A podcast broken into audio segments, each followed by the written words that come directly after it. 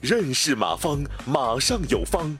下面有请股权战略管理专家、泰山管理学院马方院长开始授课。然后再就是二十四小时医学频道张焕平，干股一般共多少股份？啊，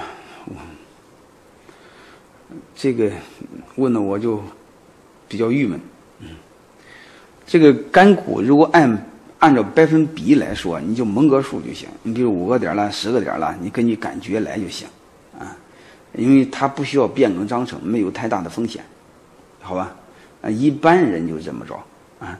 如果很核心的技术骨干，啊，你比如你的首席合伙人，你有钱，他有技术，你非要他，你非要给他干股，也就最多三十个点的干股，啊，一般人我认为五到十个点就足够用的啊。嗯，然后再就是干股，如果采用系数而不采用比例呢？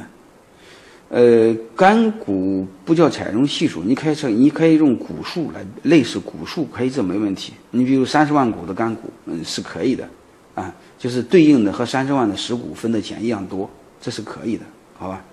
嗯，但是嗯，你这个总盘子怎么核算？我还是建议你先用百分比核算一下，你别给猫了，啊，类似这个意思。呃，这个立伟激光嗯说的这个股份比例有要求吗？你别给的太多吧，嗯，你就十个点儿到十二十个点儿左右，嗯，都行，你别超过三十个点儿吧，因为我不大了解你的企业情况，好吧？这个吴亮嗯问我，嗯，你好，马院长，你讲的课我受益匪浅。目前遇到的情况是，已经和一家。企业股权合作了，我们是上游的，有资源有营销，合作方是产品支持，合作了三个月，如你所说，磨合成本太高，关键还有一点，对方有两个公司，我们目前只和他其中一个公司合作，而且对方两个公司做的产品完全同质化，没把我们的思路拷贝到他们的，呃，公司去，很被动，如何办？呃，这个吴亮，这个这个同学，我建议你查查我过往的有一期，专门讲合作模式的设计，那上面我讲了好几种模式，嗯，你可以参照参照。